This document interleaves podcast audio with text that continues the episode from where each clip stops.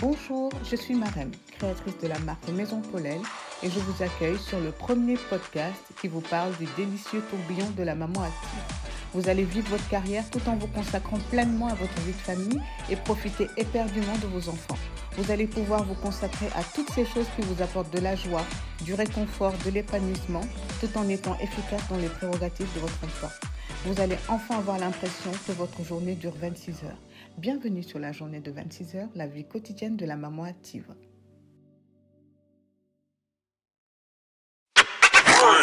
Ce vendredi, je vous propose la Minute Productive, le billet trucs et astuces pour booster votre carrière. Dans ce nouvel épisode, nous allons nous concentrer sur l'environnement de travail, lorsque les relations sont plutôt difficiles, voire tendues avec votre supérieur hiérarchique. Alors, vous n'êtes pas le chouchou de votre boss et ceci affecte votre travail. Pas de panique, nous allons aborder les différentes solutions qui s'offrent à vous. Même si les managers devraient être objectifs et impartiaux, ce n'est pas du tout un secret que votre manager a son petit préféré. Et ce n'est pas vous. Depuis que vous avez pris conscience de votre situation, vous vous interrogez beaucoup sur votre évolution de carrière. Quelles sont vos options? Faut-il mettre l'accent sur la conquête de votre supérieur hiérarchique ou trouver d'autres moyens d'atteindre vos objectifs de carrière En dépit de ne pas être le favori, vous pouvez faire en sorte d'améliorer votre relation. Écoutez et posez des questions à votre manager pour comprendre ce qu'il attend de vous. Il serait certainement intéressant d'avoir une conversation, identifier ce sur quoi vous devez travailler redéfinir le cadre et avancer. Malgré vos efforts dans la durée, il faut tout de même dire qu'il faut laisser le temps au temps. Vous butez devant un mur imperméable et qui n'apprécie pas la valeur du travail que vous pouvez offrir à votre entreprise.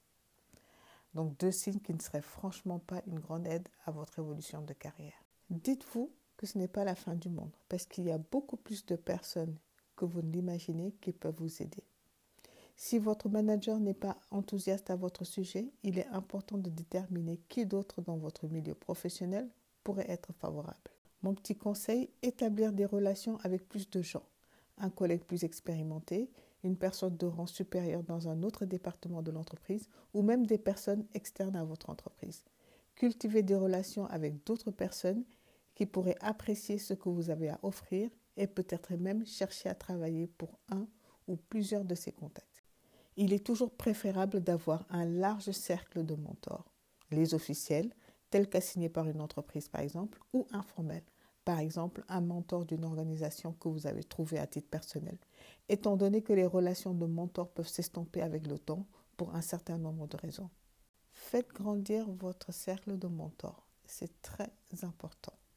Une fois que vous avez identifié les personnes dont vous souhaiteriez obtenir le soutien, mentors, collègues, père en dehors de votre entreprise.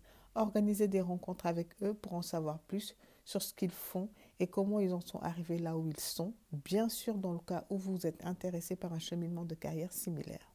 Faites savoir quels sont vos objectifs de carrière et prenez conseil sur ce que vous devez faire pour les atteindre. Vous pouvez aussi solliciter leur avis sur un projet sur lequel vous travaillez, ce qui pourrait déclencher la relation de mentoring.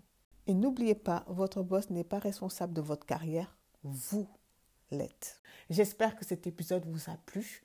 Je vous donne rendez-vous vendredi prochain pour un nouvel épisode. Excellent week-end.